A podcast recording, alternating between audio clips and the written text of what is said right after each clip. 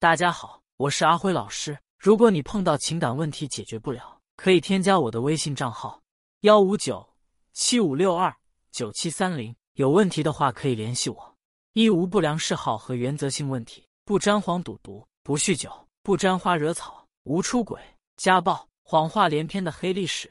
生活中能够洁身自好，没有你不能接受的癖好或观念。绝对不要相信他婚后会改这样的鬼话。二有责任有担当，有担当的男人敢于承担责任，能够挑起生活的重担，对自己、对伴侣、对家人都能够高度负责。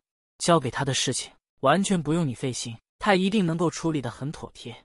三心智成熟，情绪稳定，情绪稳定是一个合格的成年人必备的修养。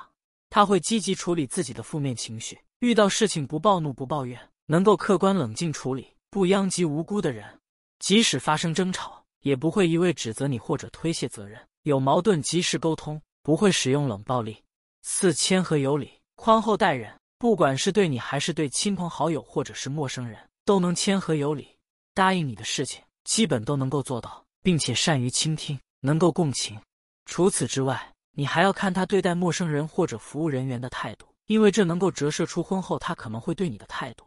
五懂得尊重你。不仅尊重你的选择和喜好，更要懂得尊重你的想法、你的付出。不会认为做家务、带孩子就应该是女人的事情，也不会认为女人在婚后就应该以家庭为重，或者干脆回归家庭，而是能够仔细权衡，把选择权交给你。六、相互理解，彼此付出。爱你的人，在遇到事情之后，一定懂得理解你，并会甘愿为你花时间、花心思，会站在你的角度考虑问题，会为你做出一些改变。吵架会主动安慰你，会耐心沟通去解决问题。七对你没有防备心，不刻意对你有所隐瞒，更不会事事都防着你。彼此知道对方的手机密码、平板密码、电脑密码，并不排斥你随时使用或查看。钱的事上也不会对你有所防备，不把你当外人。八父母通情达理，原生家庭对一个人的影响很深远。如果对方父母关系和谐融洽，三观正，有涵养。这种家庭教育出来的孩子，大多也都会很优秀。嫁给原生家庭好的男生，今后的你也会拥有通情达理的公婆，减少家庭矛盾，婚后生活也会更幸福。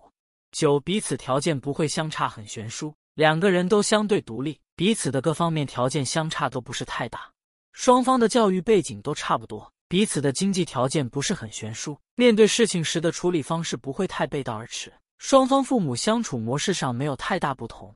彼此势均力敌，婚姻才有可能长久不衰。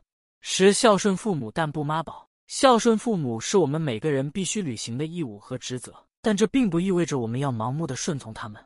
在婚姻关系中，男人有主见真的非常重要，能明辨是非，有自己的立场和态度，婚姻生活才有可能会幸福。